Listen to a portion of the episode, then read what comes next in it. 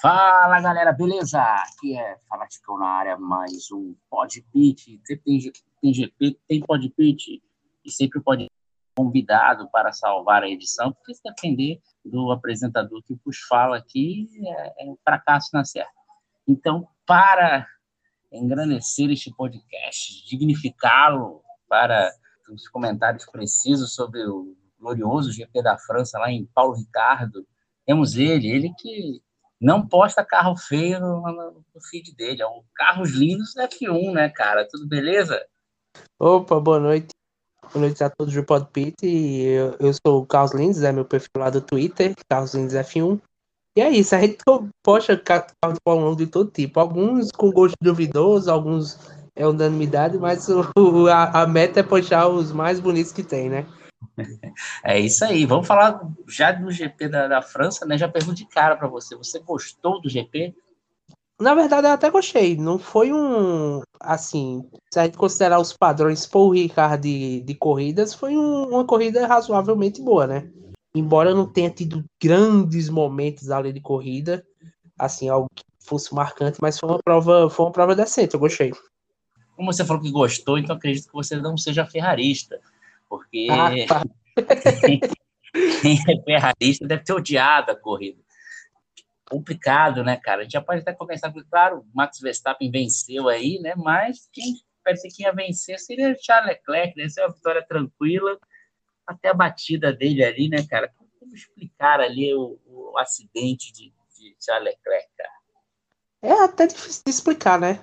A princípio, todo mundo esperava que tinha, poderia ter sido um problema de um problema no carro de acelerador, né, conforme o rádio disse, mas depois ficou esclarecido que foi um erro do Leclerc, né? Eu não, ach, eu não achava que a prova estava tão nas mãos do Leclerc, porque que este foi naquele momento, né? O, o Verstappen tinha acabado de parar, ele ia tentar dar o undercut em cima do, do Leclerc, e o Leclerc estava forçando.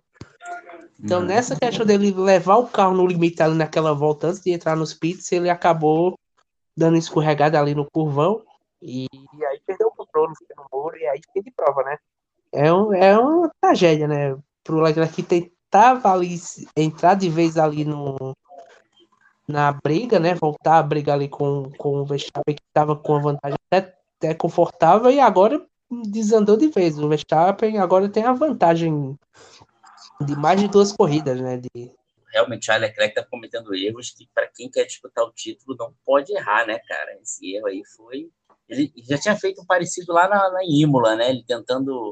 Foi. Ele rodou, né? Ficou em sexto. Ele tá tentando passar o, o Pérez para chegar em segundo na corrida, né? Uhum. E aí na pista molhada, tentando forçar e errou de novo, né? Então foi um erro, já é o segundo erro assim grave do Leclerc. E esse aí foi mais grave, né? Que ele abandonou e entregou 25 pontos nas mãos do Verstappen novamente. É, isso não tem nem não tem nem comparação, né, cara? E diferença cada vez maior aí de Max Verstappen aí, daqui a pouco já, já, já daqui a pouco já tá combinando a festa já do bicampeonato, né? Porque do jeito que tá aí a Ferrari. É, o carro da Ferrari tá se mostrando um carro mais rápido, pelo menos de volta rápida. Pela, parece que melhorou em questão de ritmo de corrida. Porém, com, com essas falhas, com esses erros da Ferrari, ainda tem a questão de confiabilidade do motor que que parece que vai precisar de mais trocas, vai ter que, que partir para sofrer mais punições. Então é muito difícil você imaginar uma reação por parte da, da Ferrari agora nesse momento do campeonato. Né? Assim, tudo encaminhado para o Max Verstappen ser bicampeão. É verdade. E vai ser entregue de bandeja ali pela Ferrari. Como você falou, parece ter um carro mais rápido, mas é, tá... sempre tem um problema, né? Ou é estratégia. É, alguma, é, se é. for é um erro do Leclerc, eu acho que de, desde o GP da, da Austrália lá, o Leclerc venceu, hum. depois disso só, só aconteceu problemas, né? Só problemas ali pro Leclerc, praticamente que ele tirou de alguma, de alguma coisa, de alguma vitória, de, do pódio. E aí vai, vai se, se desenhando, né, o, o campeonato. É o problema, o erro do piloto, problema mecânico, tá, tá difícil a Ferrari aí. Ferrari não, a gente achou que não ia decepcionar, mas está tá decepcionando bastante aí. Não, não, realmente. Não, não acho que esteja decepcionando, porque voltou a brigar pelo título, voltou a brigar por vitórias.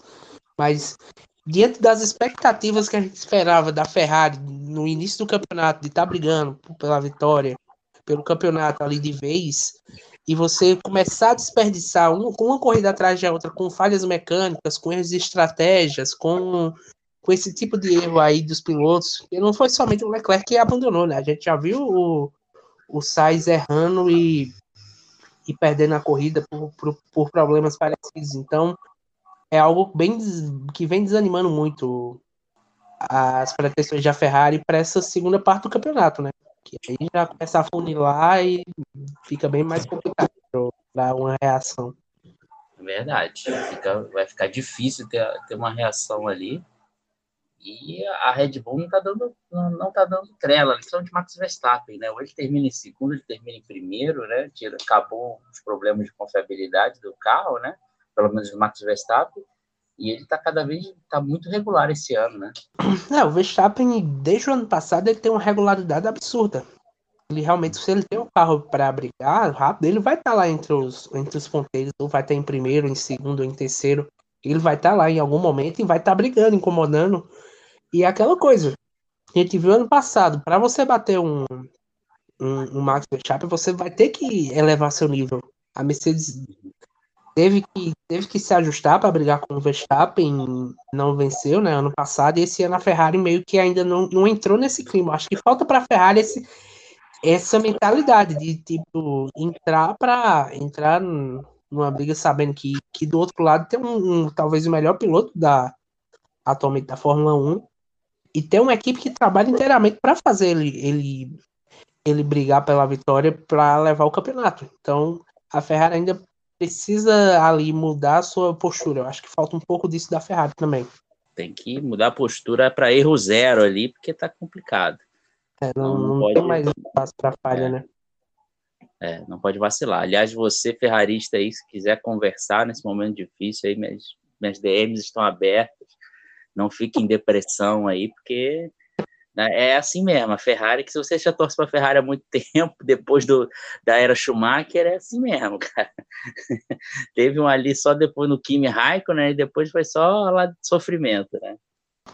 Realmente, é assim, e, e, passou por várias gerações, né? A gente viu o Massa perdendo o título, o Alonso perdendo o título duas vezes, aí depois veio o Vettel perdendo o título é, brigando, né? O campeonato perdeu o título duas vezes, agora com o Leclerc, né? Em ambas situações em que a Ferrari tinha condições de brigar pelo campeonato. É.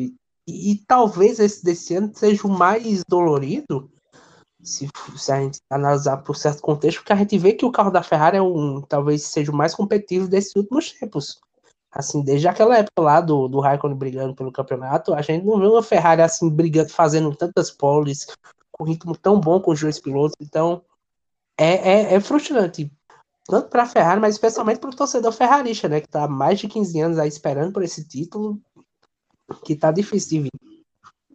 É verdade, tá complicado aí, né? Você citou do Vettel, né? Ficou até. A gente até comparou com a batida dele e do Vettel lá em 2018, né? No GP da Alemanha, mas é Sim. diferente.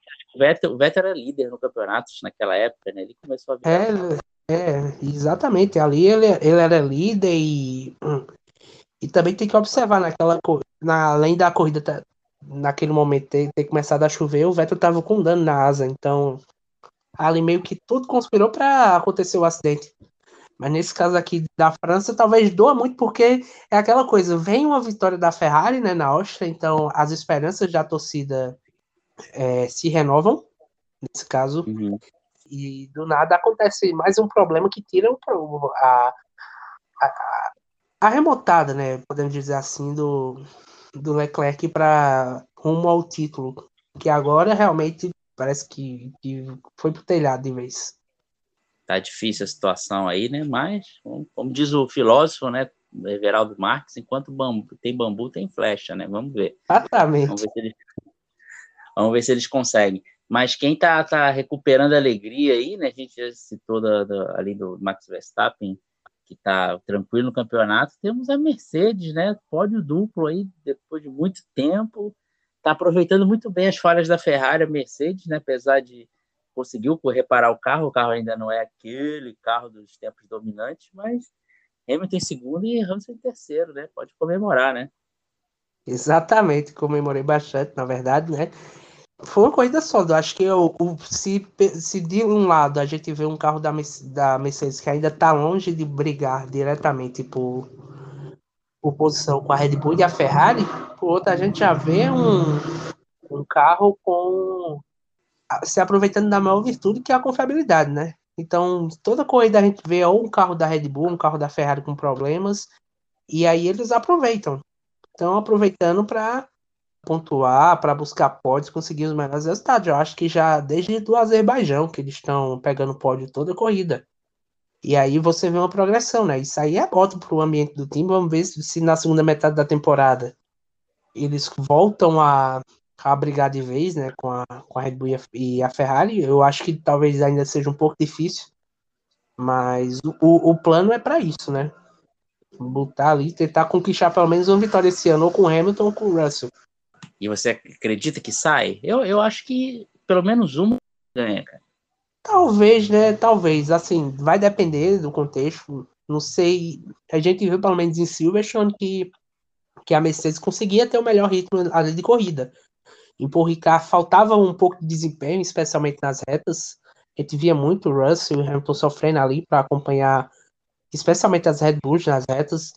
Nos trechos de curva, o carro da Ferrari sobrava. Então, ainda falta, falta alguma coisa ainda para eles brigarem, mas realmente, se gente, o que a gente tá vendo aqui na segunda temporada é que se, se a Red Bull e se a Ferrari vacilarem em algum momento, eles vão entrar ali na briga e vão tentar buscar a vitória. E, e se manter essa progressão de evolução, eu não duvido, né, que daqui pro fim do campeonato os dois, pelo menos um dos dois, consiga uma vitória, né, para Mercedes a Ferrari está sempre entregando, né? Falta só a Red Bull agora. É. a Ferrari está quase garantido, já um, um depende dele. No caso, é, a Red Bull. O Pérez está quebrando, teve algumas sequências já de, de abandonos. Acho que no Canadá em, e na Áustria também teve aquele toque com o Russell, né, que, ele, que ela acabou abandonando com problemas. O Verstappen teve o problema em Silverstone, né, que ele perdeu desempenho lá. Até então não tem problemas, mas é aquela coisa, se você quer vencer, você pelo menos tem que ter um ritmo decente para brigar. A Mercedes, pelo menos em ritmo de corrida, está bem mais próximo do que, do que em ritmo de classificação, então se é aquela coisa, só falta a oportunidade, talvez não precisa vir com quebras da, da Red Bull e da Ferrari, mas talvez com alguma algum alguma estratégia certeira, algum ritmo que o carro se encaixa de vez e aí eu não tenho dúvida que pelo menos brigar pela vitória diretamente, eu acho que pode vir, sim. Eu acredito que que tá próximo, né? Não, não vou cravar que vai vencer, mas eu acho que tá bem próximo. É, é. E o, o Russell em terceiro ali teve um lance com o Pérez, né? Antes do Pérez dormir na volta do, do safety car, mas daqui a pouco a gente fala da dormida do Pérez. Mas o que, que tu viu naquele lance ali do. Você achou que foi lance de corrida? Tinha que rolar uma punição? Corrida, né? Não, total de corrida. Eu acho que não. Tanto o toque do Russell, o Russell tentou arriscar, né? Porque o, o, o Pérez tinha acabado de, de, de ser ultrapassado pelo Carlos Sainz naquele momento da corrida. E o, o Russell ali tentou pegar o, o, Pérez de surpresa, né? Se, se lançou, fez o, o famoso dive bomb, né?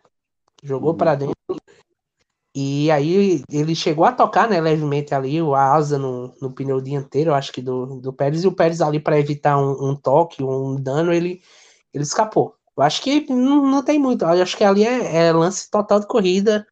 Não acho que as reclamações que o Russell fez tenham sido válidas. Não era um lance de punição. Me lembrou um pouco ali aquele lance do, da decisão do ano passado, na primeira volta entre o Verstappen e o Hamilton que o Verstappen se lança ali, aí ele perde a frente e o Hamilton, para evitar o toque, ele acaba cortando a chicane. Então ali, acho que em ambos os casos, a não punição era o mais válido, né, para considerando ali o risco ali de toque, de um acidente que poderia gerar o fim da prova para os dois, algum, algo do tipo. Então, nosso total de corrida.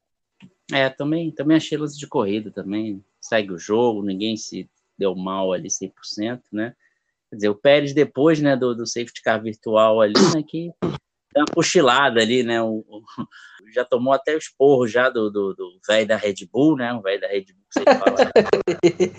O nosso querido Helmut Marco. É, o velho da Red Bull já falou que talvez ele tenha, ele tenha tomado uma tequila antes, né? Aí ele estava meio distraído, né? Porque deu uma dormida Não, ali na volta do safety car virtual. Né, é aquela saída do car virtual foi um pouco estranha, na verdade, né? Porque a princípio todo mundo pensava que o car tinha, tinha saído ali na chicane, tanto é que o, o, o, o Pérez reacelera e abre o, o Russell fica, né?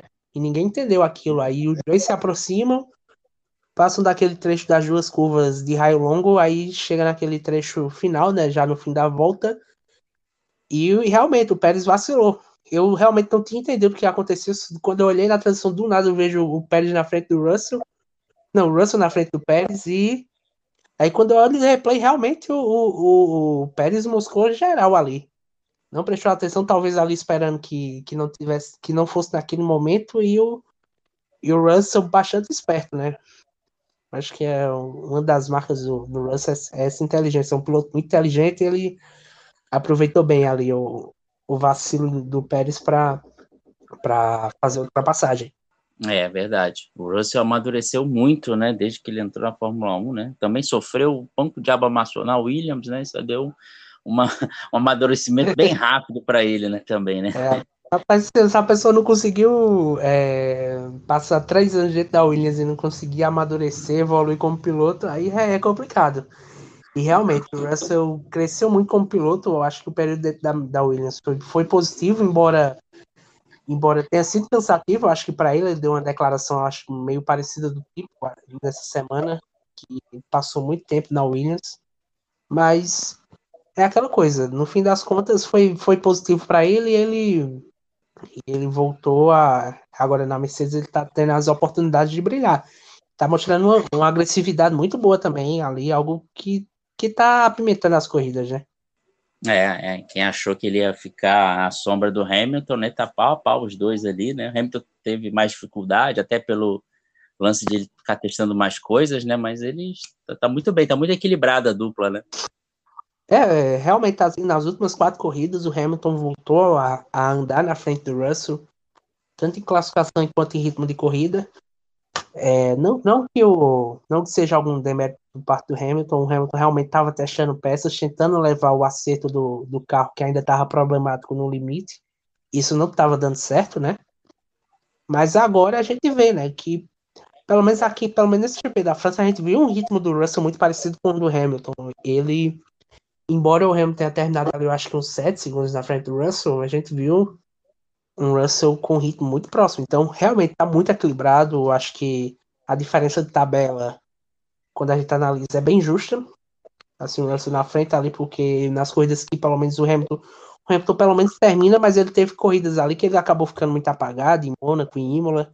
Então é mais ou menos essa diferença que está justificando o, entre ele o entre ele e o Russell. Mas realmente eu concordo contigo. Muito equilibrado os dois.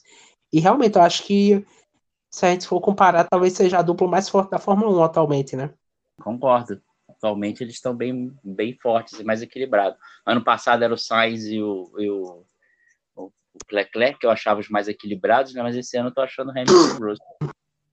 Exatamente, eu acho que também pela posição ali do fato da Mercedes não estar tá brigando por vitórias por enquanto, é igual a Ferrari no ano passado, que era tipo a, a terceira melhor equipe e, e eles lideravam ali o, o pelotão intermediário.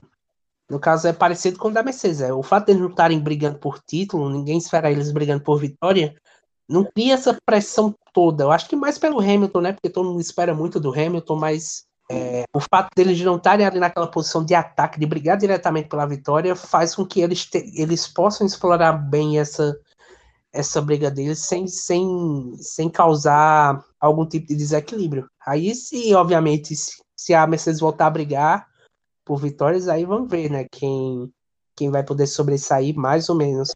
Mas vamos falar do Sainz.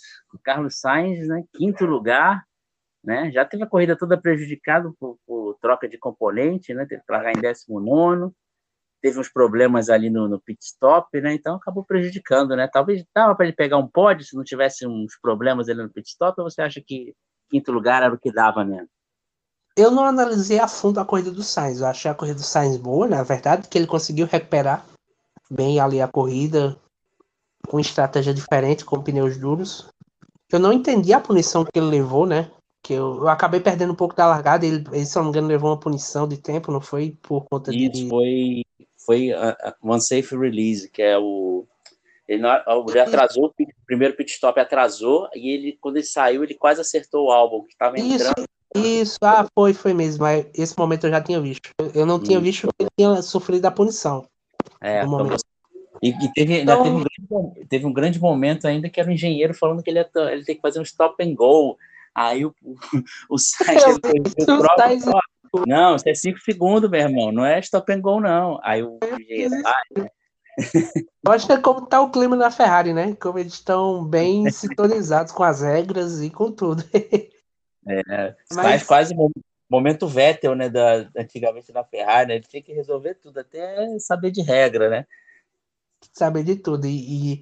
mas realmente a coisa do Sainz foi, foi boa, no geral, ele fez a recuperação, buscou talvez uma estratégia diferente de largar de duros, eu acho que pelo ritmo que ele, que ele, que ele tinha, eu acho que o ideal seria largar de macios, de médios no caso, porque ele conseguiria progredir melhor dentro da estratégia e ficar igual e, e equalizado, né?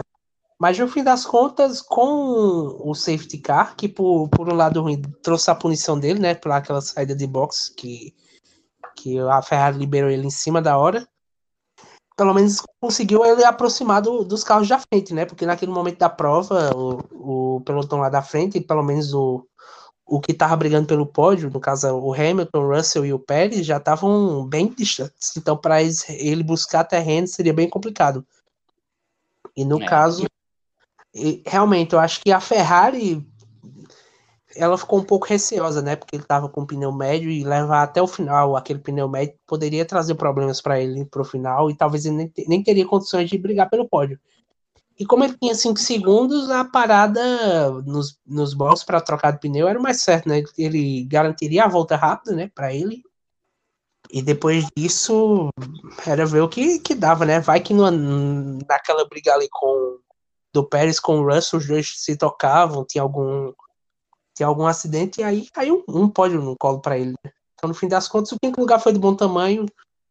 E eu, acho que tá bom, fica com gosto amargo, porque o, o Sainz, pelo menos, parecia que tinha um ritmo ali para brigar até pela vitória, né? Mas fazer o quê? É, é, foi redução de danos, né? Que agora ele começou mal o campeonato, mas teve esses problemas aí de troca de componente, aí ficou teve que reduzir os danos aí um, o mínimo possível aí, mas tá, tá, tá melhor, né? Tá... né? Tá, pelo menos tá melhor em relação ao início do campeonato. Embora uhum. o Leclerc continue bem mais à vontade, né? Você vê que em volta rápida o Leclerc está praticamente imbatível, né? Mas tá no ritmo de corrida o Sainz já está já tá mostrando uma melhora considerável, né? Desde o GP da Inglaterra, né, que ganhou, né? Ele Até tá... em ritmo de classificação, acho que dá para ver o Sainz mais próximo do Leclerc em relação uhum. ao início do campeonato. Ele tá ele tá próximo sim, porém falta alguma coisa. Eu acho que o o, Leclerc tem mais ritmo que o, que o Sainz, mas deu para ver uma evolução em relação ao início do campeonato, isso é fato. O Sainz aí, se ele vira o Bottas espanhol, ou se assume... Aí é complicado, né, ganhar a fama de Bottas espanhol no, no mundo onde tem Fernando Alonso, na Espanha, para virar um Bottas é, é, é para ser crucificado, viu? É complicado, complicado mesmo aí. Mas força aí é o Carlos Sainz, aí vamos torcer que não tenha tanto azar aí na próxima. Vamos agora para o sexto lugar, né? A gente falou, você acabou de citar o Alonso, é ele, né? Que é grande é, o Magic, sexto lugar, né? É, fez a, a, a, corrida dele, né? Tipo, tirando a briga da frente, não teve tanta briga. O, o Alonso ganhou do Norris na largada e permaneceu nisso até o fim, né? Ele tinha mais é o Norris, escapou ali da frente do Norris na frente e, e, e administrou. Parecia que tinha mais ritmo. O, tá, tá vindo na crescente, né? Depois daquela sequência ruim de corridas, né? O Alonso tá com muito azar no campeonato, talvez seja o piloto mais azarado. Eu acho que esse resultado foi bom para ele, bom para a Alpine, porque agora, graças ao sexto lugar, a Alpine passa a McLaren no, no Construtores, agora é o quarto colocado. E agora, se seguir a, lógica, né? Porque o carro da Alpine parece ser um, ser um carro melhor que a McLaren é, é consolidar nessa posição no campeonato. É verdade, né? E a disputa na McLaren nesse GP foi, foi emocionante, né? Digamos assim, né? Porque o Norris foi sétimo, o Ocon oitavo, o Ricardo em nono. Né? Os dois Alpines derrotaram as duas McLaren, digamos assim, na disputa interna ali entre eles, né? E parece realmente que eles estão com o melhor carro, o quarto melhor carro do grid, né? É, isso aí faz algum tempo que tá aparecendo tá com o quarto melhor carro. O que pega mais para a Alpine é a confiabilidade, né? A gente vê o Ocon com problemas, mas o Alonso tem muitos problemas. Uma sequência muito ruim de abandonos que, pode, que acaba mascarando o campeonato que ele vem fazendo, que é muito bom. Ele tá. Ele, além de, apesar dos 40 anos, tá guiando fino, mostrando que tem, tem ritmo ainda para estar tá na Fórmula 1. E vamos ver, né? Se a Alpine melhorar essa confiabilidade aí, ela se consolida na frente da McLaren e realmente não, não pega mais. E a dupla da Alpine? Você sabe que todo, todo mundo fala de Oscar Piastri. Será que ainda tem vaga ali? O Alonso pode sair? O Ocon parece que não, né? Já está garantido, mas tirar é, o Alonso, botar o Piastri, como é que você vê essa situação toda? Em questão de contrato, o Ocon já está garantido, né? E não tem nenhuma especulação de que a Alpine deseja tirar ele. O Alonso, pelo que se discute, provavelmente vai, vai, não, não deu nenhuma declaração a ponto dizendo que, que tá querendo se aposentar, que tá repensando, então é quase certo que o Alonso vai, vai permanecer pro ano que vem na Alpine. E o Piastri, pelo que se especula, né, deve parar na Williams, a Williams que tá tá ali um pouco de fugir com alguma coisa ali com, com a Renault, né, para que a Alpine forneça lá os motores também para Williams, deixar deixar a Mercedes para assumir lá para ficar com a montadora francesa. E aí nisso facilitaria a chegada do Piastri lá, né? Eu acho que, que seria uma, um acordo bom, especialmente para a Alpine, que, que ganharia uma equipe, que, uma equipe de fábrica para fornecimento de motores, que seria bom, né? Uma equipe cliente. E é bom para o Priaste, né? Que vai finalmente ter, o, ter seu espaço para estrear na Fórmula 1. É, vamos ver, né? Realmente eu também não vejo o Piastri mudar do Alonso, não. O Alonso está correndo muito bem, né? E tá sem, nem, sem, sem, nenhuma intenção de se aposentar, né? Se bem que o Alonso vai ter que ser meio que expulso da Fórmula 1, né? Que se depender dele, ele vai correr até os 60 anos. Né? É quase isso, é. O Alonso para sair é. dali, realmente é, é, é igual o Barrichello. Se não deixar, ele, ele vai correr de Carter aí também. Vai ressuscitar a Carter para correr. É, é por aí mesmo. Barrichello ficou uns 20 anos, quase 20 anos na Fórmula 1 lá. É, porque quase 20 quase anos e ainda queria voltar. Todo, todas as é. especulações queria se envolver no meio. tá nesse nível mesmo. O Alonso tá nesse nível. Deixar, cara. E a McLaren, né, cara? A McLaren uma, uma expectativa grande, né? Pelo menos os torcedores, né? Tá decepcionando, assim, pode ser uma das grandes decepções aí do ano. É, eu não diria que é decepção, né? Talvez ali pela posição do ano, dos últimos dois anos, né? Que eles estavam lá em. Que eles ficaram em terceiro e quarto no construtores, respectivamente. Mas esse ano em, é, você vê um carro que, que começou muito mal, mas que foi progredindo aos poucos. É, teve alguns resultados bons. Eu acho que o principal problema da McLaren esse ano é, é mais consistência ano passado ela estava bem consolidada ali, pelo menos como, como terceira e quarta força, brigando com a Ferrari. Esse ano tem corridas como essa na França que, ele, que eles estão brigando diretamente com a Alpine e tal. E tem corridas que eles parece que não conseguem nem, nem brigar ali com. estão brigando com a Williams. Com Williams, Aston Martin Haas. Então, eles não. Eles não estão conseguindo ser consistentes como nos últimos anos. Embora, embora na tabela eles estão, estejam em em quinto lugar, né, nos construtores atualmente, perdeu a posição para Alpine e estão, pelo menos, relativamente tranquilos em relação aos rivais, né, o, no caso, as equipes que estão atrás, Alpha Tauri, Haas, Alfa Romeo, né, eles estão bem mais tranquilos. Mas, realmente, talvez seja uma, uma decepção não tão grande, considerando ali o, que a McLaren pode postar, mas para o futuro talvez a McLaren consiga se recuperar, né? Que eles estão se estão se organizando internamente vão, vão estrear um simulador e túnel de vento novos, que a McLaren não faz o carro, né? na, na fábrica deles, eles usam um túnel de vento da, da Toyota em, na Alemanha. Então eles estão eles estão se ajustando aí para para voltar a brigar com o pelotão da frente, pelo menos até 2000, a partir de 2024, 2025. Aí vamos, vamos, vamos voltar, vamos tentar voltar àquela crescente que estava tendo nos últimos anos. Distância que fica difícil para o Daniel Ricardo se adaptar. Às vezes o carro tá bom, o carro tá ruim, como é que o cara se adapta a isso? Fica difícil, fica difícil. Estou aproveitando para passar uns panos aí para o Ricardo, que nono lugar, aí estamos aí, nação Ricardete, está pontuando de novo, está se adaptando, mas. Confia no processo, que... vai ter que confiar, é... no... que confiar, e uma hora ele se adapta. Uma hora ele vai se adaptar. mas a, a, vaga dele é a mais desejada do grid, né, cara? A galera lá da Indy lá tá quase se matando lá, o Herta, o Pato Ward o Palou ali também, né? Tá, tá uma briga ali de foice no escuro ali para ver quem pega essa vaga, né? Você acha que vai vir alguém da Indy para pegar essa vaga dele? Ah, eu não acho que não. É, por questão de contrato, provavelmente o Ricardo vai ficar ano que vem. Embora resulta os resultados que ele tem apresentado não, não sejam muito bons, se a gente comparar com o que o Norris vem fazendo né, durante o ano. Então acaba pesando muito. Mas o Ricardo tem contrato para o ano que vem. É, a McLaren em nenhum momento deu a entender diretamente de que ele estava ameaçado. Só disse que, claro, obviamente a equipe busca por resultados.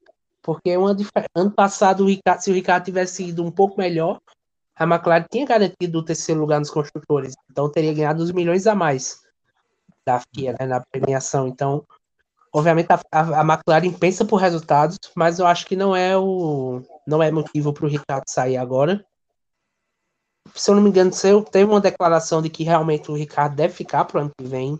Eu não vi, mas eu estava assistindo a transição da ID, eles estavam falando justamente que o Ricardo estava confirmado para 2023 da Fórmula 1, então quanto a isso tá tranquilo. A corrida dele hoje foi, foi bem digna, ele largou, ele largou fora do top 10, já não passou por Q3, largou em nono, né?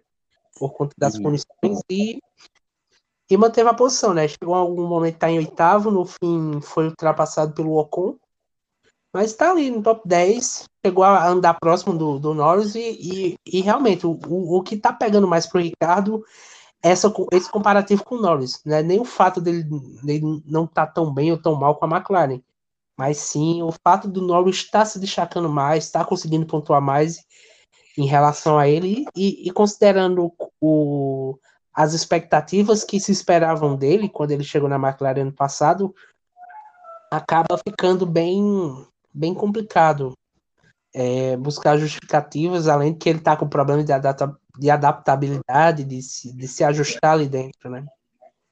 Realmente o Norris está tirando mais desse carro aí, que não é tão bom, né?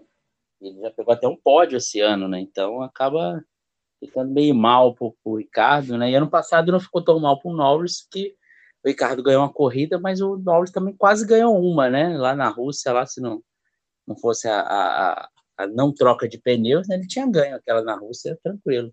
Exatamente. Então mostra e realmente mostra confirma aquilo que a gente comentou, né, sobre a, deca... a decadência da McLaren. Não digo uma decadência, mas tipo uma recaída, né?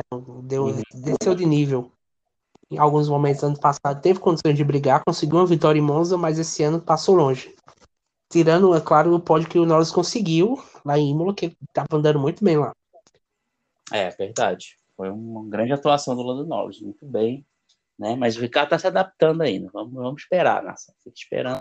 Uma, uma, hora chega. Vamos lá. Né? Tem mais um ano de contrato aí, um ano e meio de contrato. Ninguém, ninguém pode descartar o Ricardo até lá.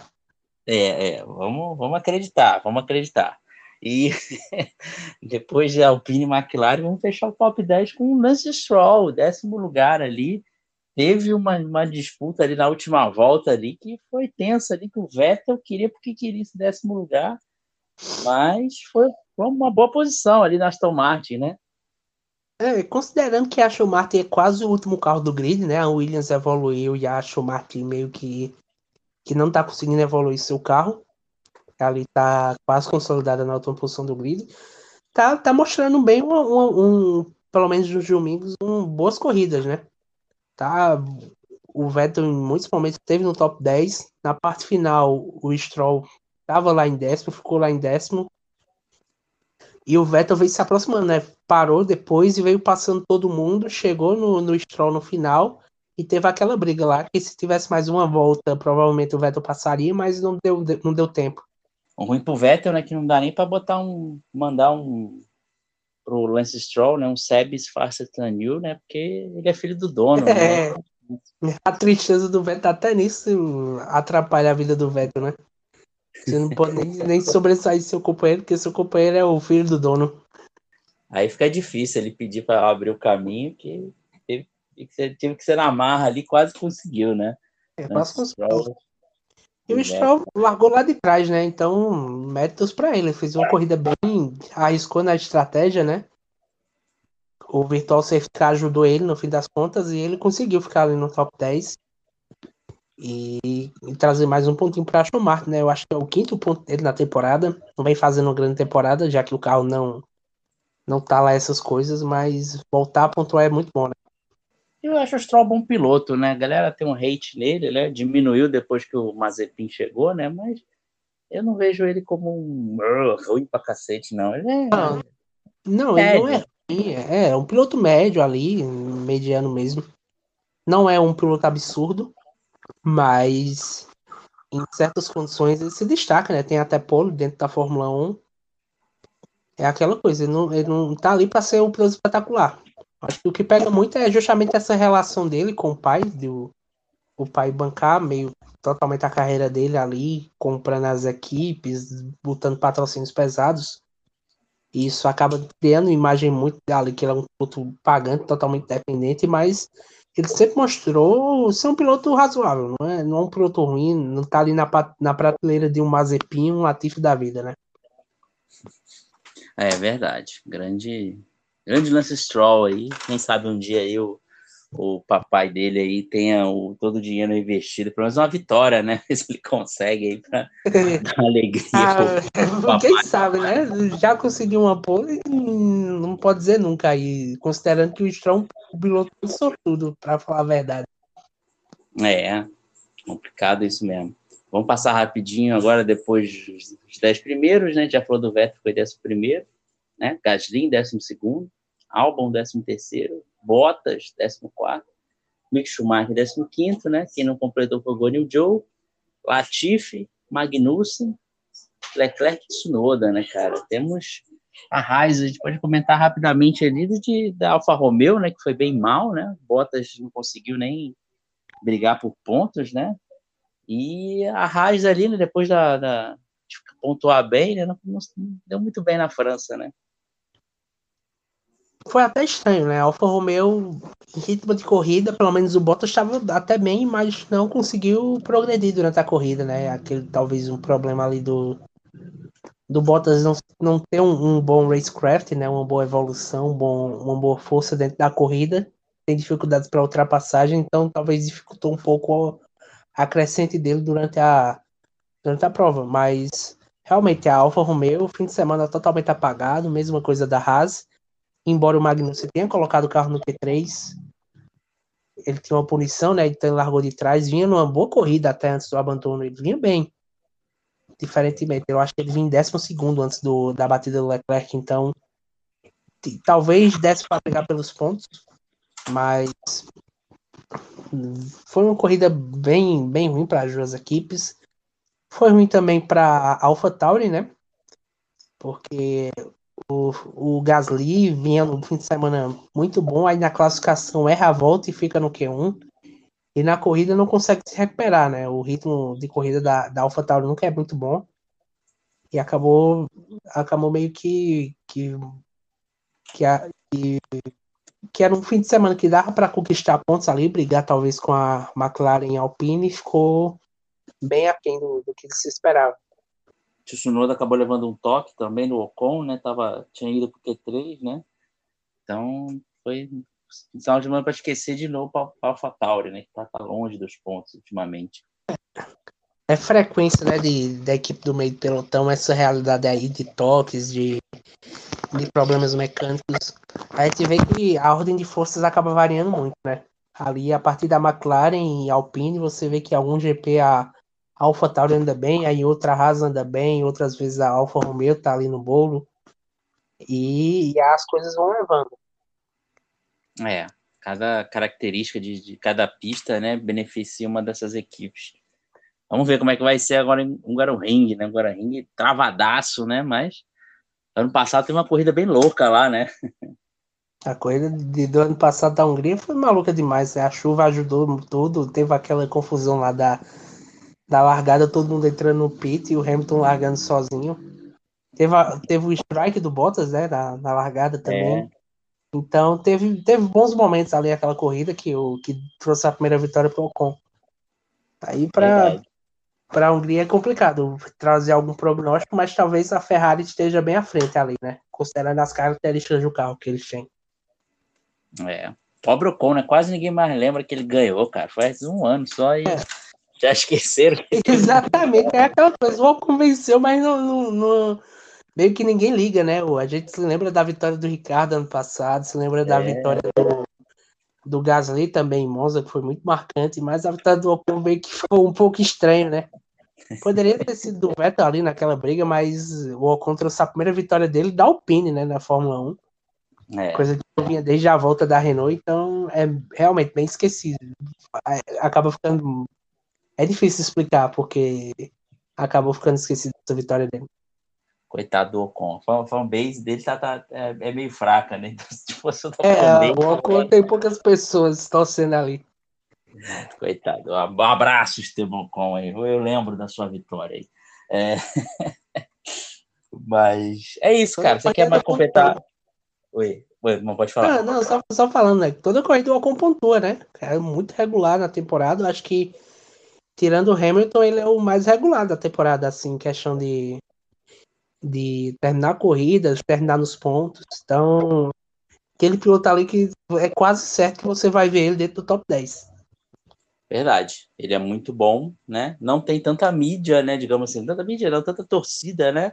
Em relação a outros pilotos da geração dele, mas ele é muito bom mesmo. É muito bom, é um piloto bem competente. Considerando que ele tem ao lado o Alonso, né? Todo temperamental, a torcida dele, que empurra ele, faz tudo. Então, você ter algum tipo de destaque, tá na frente do Alonso no campeonato, mostra que pelo menos você tem alguma coisa, né? Algum, alguma qualidade. Verdade. O Alonso good vibes, né? Se ele pegasse o Alonso das antigas, coitado ah, dele. O Alonso das antigas ele já estaria frente, nem da Fórmula 1 estaria mais. É verdade. Agora ele tá no, com Alonso Paz e Amor, né? Então tá tudo tranquilo para ele. Ele deu sorte, pelo menos dessa vez aí, de Talpinho. Mas é isso, cara. Tem mais alguma coisa do, do GP da França que você queira comentar aí, que a gente deixou passar? Mas a gente comentou, acho que quase tudo, né? Pelo menos da, das posições. Ah, é, foi, foi acho que, né? que agora é ver como vai ser o GP da Hungria, né? Como vai vai estar tá o clima da Ferrari, se a Mercedes vai ter alguma condição de brigar. Se o Verstappen, vamos ver como a Red Bull vai também se apresentar lá. Talvez seja a pista mais ideal para eles, mas vai ter condições de brigar, né?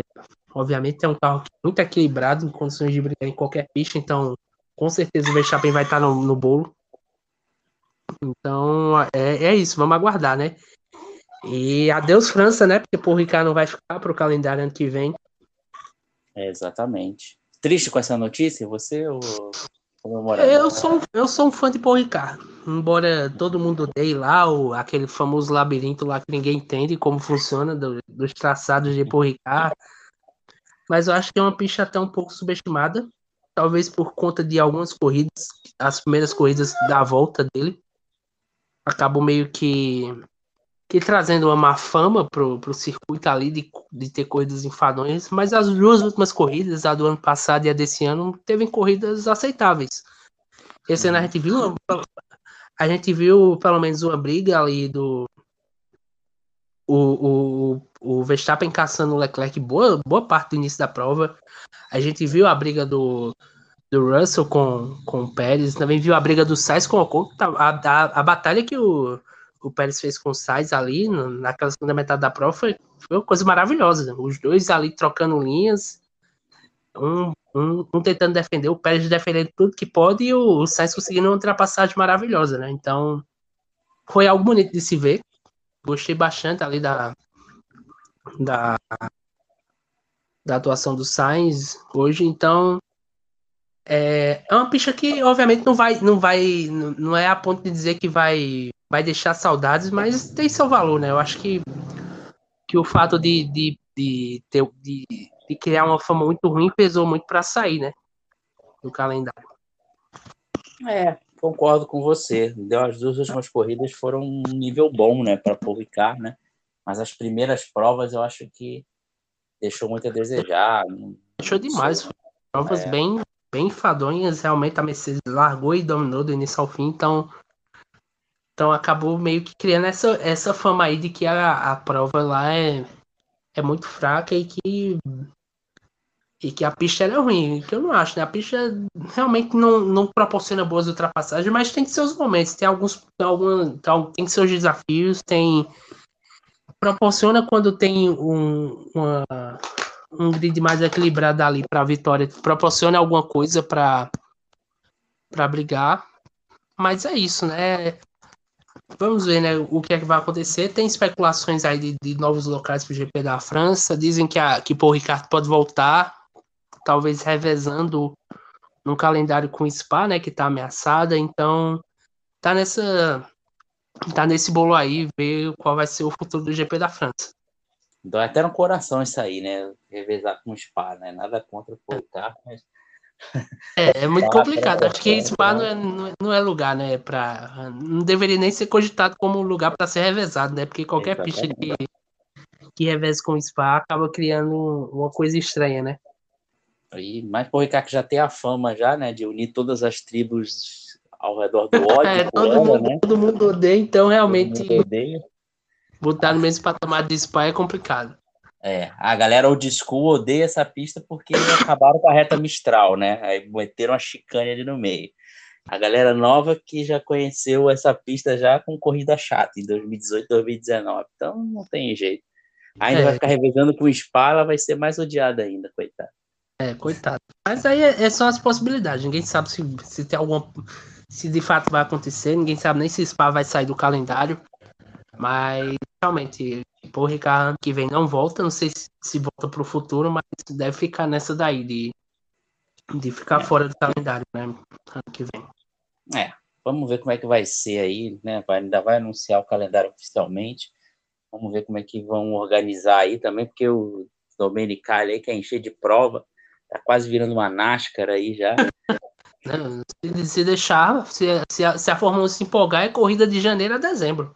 É, vai ser. Tem mais férias. Tem mais férias para os pilotos. Haja, haja trabalho para mecânico. Ah, não, mecânico lá é, é, regime de escravidão o ano inteiro, não tem mais direito é. a férias, nada. Não vai ter nada, coitado dos, dos bichinhos lá. É. Mas é, é isso, cara. Olha, vamos agora começar nosso papo freestyle aqui, que eu sempre pergunto para o convidado como é que começou a sua paixão pelo automobilismo, né, cara? E quais são as primeiras lembranças assim, que você tem com corrida? Assim, faz coisa de. Acho que. Minha lembrança mais remota mesmo, assim, de, de coisa que eu tenho de cabeça, eu acho que faz coisa de 20 anos. Quando. Eu pequeno, acho que eu tinha nem. Tinha uns 5 anos, quando eu acompanhava, né, com meu pai, Fórmula 1 com a. pra torcer lá com, com, a, com a Ferrari. E a primeira, primeira lembrança que eu tenho, assim, de cabeça mesmo, que eu, que eu, que eu tenho mesmo, assim, claro, é o Rubinho vencendo o GP da Itália 2002. Que eu lembro que eu comemorei que o carro verde tinha chegado no pódio, que era o Ed Vine da Jaguar. Então eu fiquei muito feliz, já que eu, a Jaguar, que era a equipe que eu gostava quando era pequeno, tinha, tinha chegado no pódio. Então, é aquela minha lembrança. E aí eu fui, fui crescendo, minha paixão, sempre acompanhei corrida, mas eu acho que a partir do ponto que eu comecei a gostar mesmo de Fórmula 1 foi ali naquela época que o Massa estava disputando o título mundial com Hamilton. O fato dele estar tá brigando ali, aquele campeonato todo de 2008, acabou me, me pegando muito e a partir dali acabei, acabei me viciando, comecei a, a a estudar mais sobre a história da Fórmula 1, sobre aprender tudo sobre. Hoje em dia é isso, né? Um cara que, que tem a Fórmula 1 como hobby, fala sobre carros lindos e, e por aí vai. É, mas você citou um carro bonito aí, cara, que foi a Jaguar ali do Irvine. Eu adorava aquela pintura deles, cara. Não, realmente, era um, era um carro maravilhoso. Assim, era um carro que me prendia muito porque era um, a cor bonita ali daquele verde metálico, né? Que eles usavam com detalhe em branco. A, um patrocínio da HSBC, né? No banco e. Uhum. Era, a pintura era maravilhosa. Sempre fui apaixonado pela carro e, e a, acabei criando uma, uma torcida especial por ela, mesmo que fosse um carro ali de meio pelotão, tipo certa equipe hoje, que, hoje em dia que o Vettel corre, né? Uhum. O pessoal compara muito, que é a Aston Martin, né? As semelhanças, mas realmente é, era uma, uma pintura maravilhosa. É, era muito bonito. Não, ela é, ela é a pintura da Jaguar e a da Jordan, né? Que eram as mais diferentes do grid, então. Sim, sim, a Jordan amarela. A Jordan amarela e a Jaguar verde marcou minha infância, realmente. Muito além sim. do torcer pela Ferrari do Rubinho lá, torcer contra a McLaren, a Williams, mas era, era, era, era a realidade, né? Do torcedor ali, criança que só queria ver o, o Brasil vencer. É, é verdade. Você lembra da Jornada Amarela também? Eu gostava muito quando era da abelha, né? Que era o patrocinador lá dele, ah, né? Tinha a cobra, ah, né? Não, a cobra já... A cobra foi a primeira pintura, né? Eu gostava da, da pintura da cobra, era bem legal, mas a da abelha realmente é insuperável. Era, foi a mais é. bonita da, da Jordan, quando ela teve na Fórmula 1. Mais bonita mesmo. Depois teve o Tubarão, né? É, acho que foi o Tubarão. O Tubarão não foi tão legal, mas acho é, que a cobra e, e, a abelha, é, a cobra e a abelha acho que marcaram mais, assim, pessoal. Foi bem as mais, as, as mais marcantes, né, da época.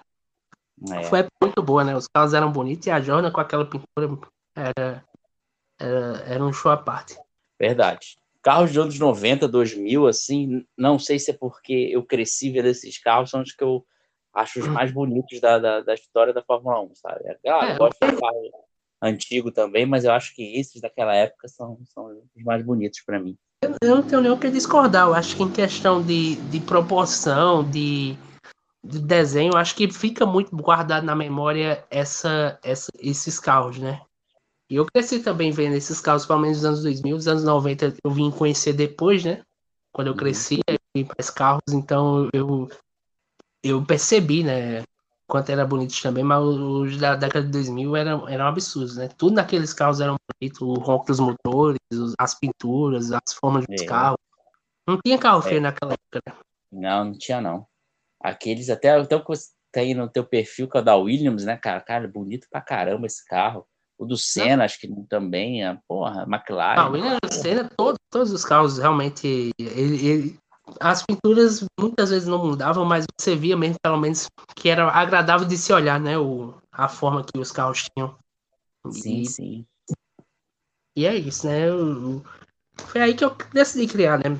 A minha página. Eu tava no início da pandemia, além do início de 2020, aí eu tava meio que sem o que fazer, então, pô, não tava gostando lá do Twitter, acompanhava já, já o teu perfil lá, né?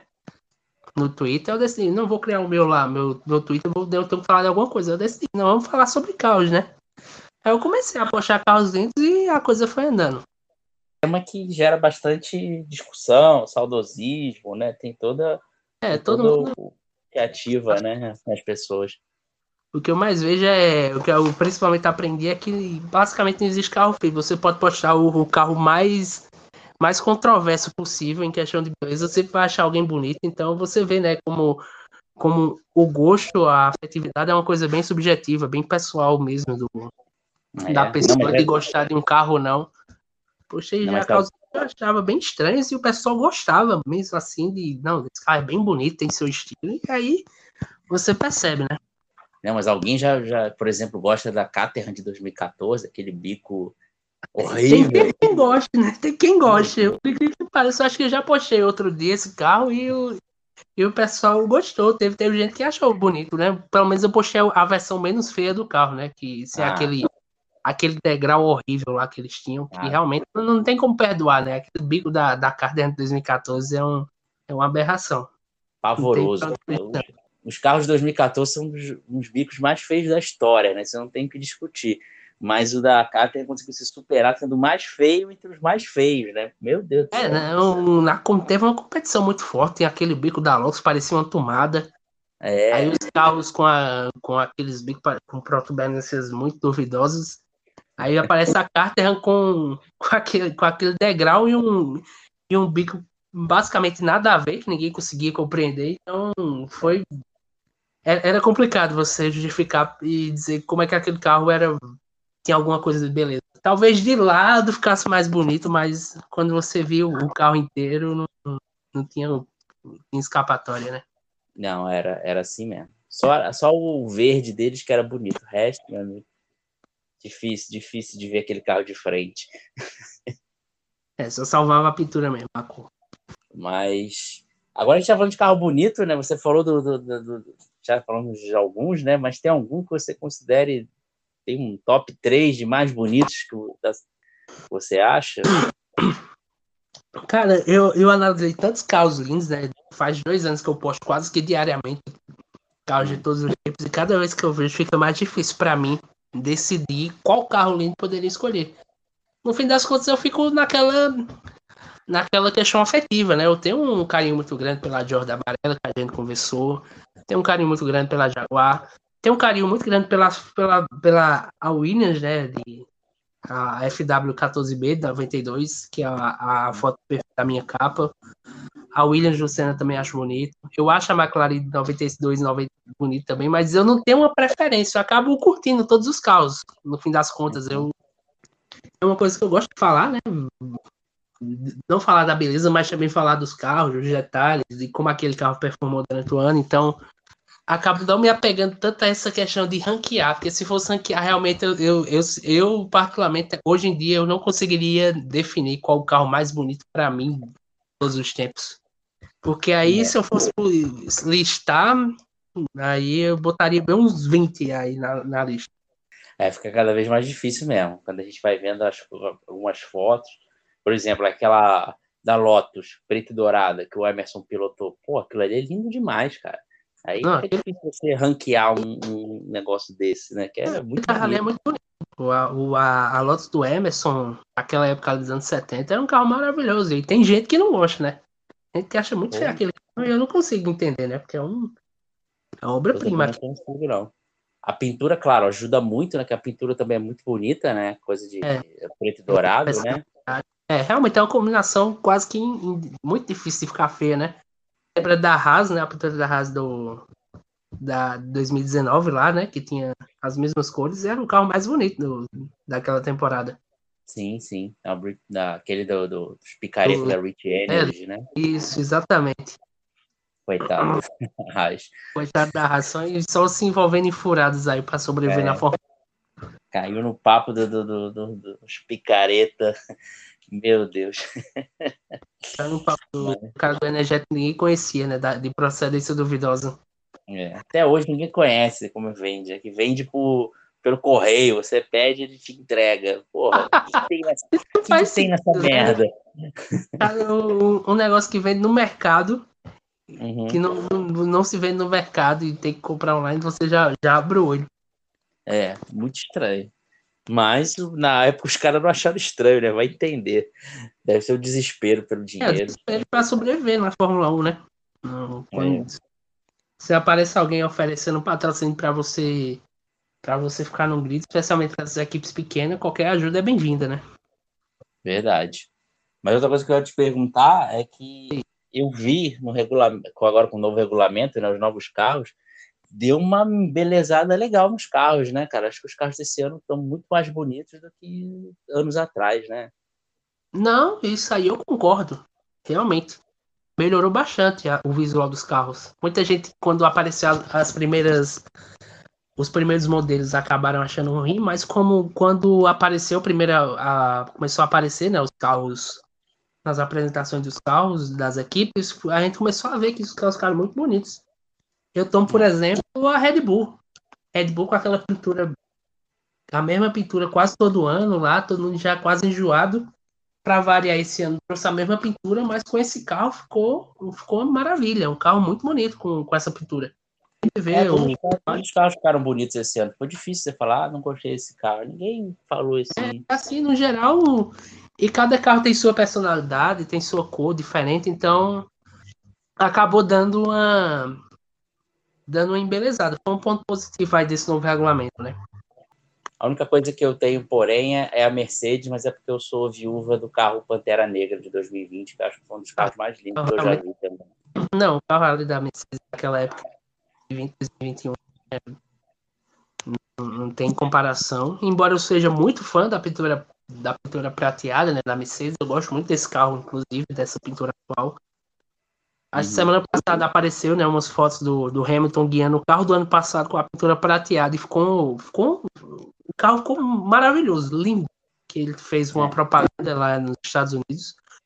Hum. E esse ano, realmente, eu acho que, que você ficou tão bem acostumado ali com aquela pintura preta, a força que aquela pintura preta trazia, né, do aquela identidade de poder que a Mercedes tinha.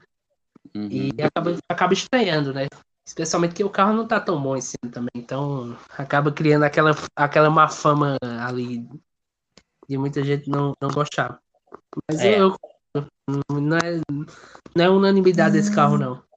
É verdade. Meu carro 2020 também estava muito bom, né? Então estava muito superior o carro e dava um... E era muito dava... bonito também, né?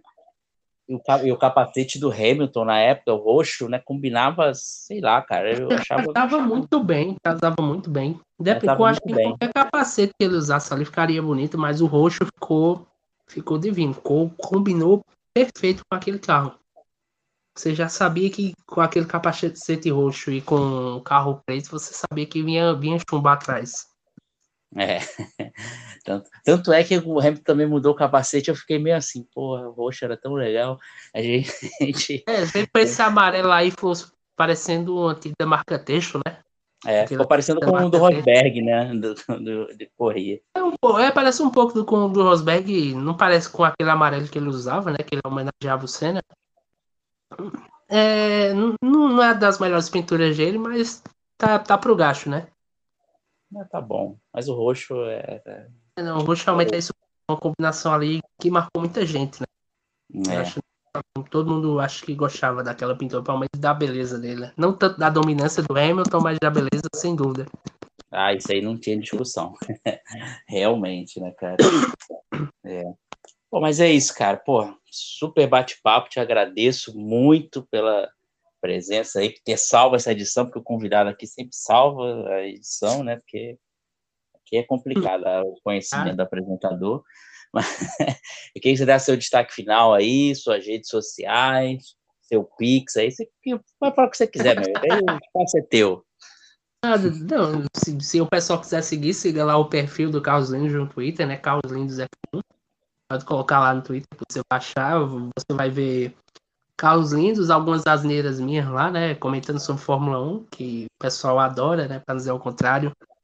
É, eu também sou ADM lá da Mercedes, da, da Mercedes Brasil.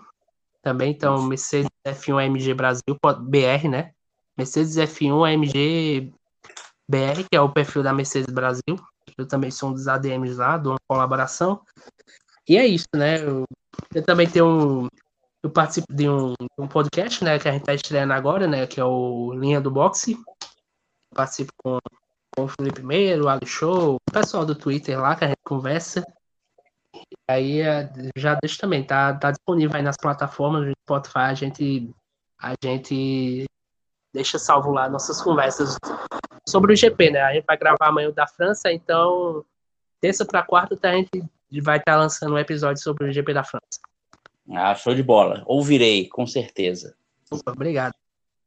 Então, beleza, cara. Obrigado mais uma vez. E obrigado a você que está ouvindo aí pela paciência e pela audiência. Voltaremos já na próxima semana. Vai ter o último aí, o último GP antes das férias. E vamos ter mais um convidado especial aqui para estar comentando comigo o GP da Hungria. Valeu, galera. Um grande abraço a todos. Tchau, tchau.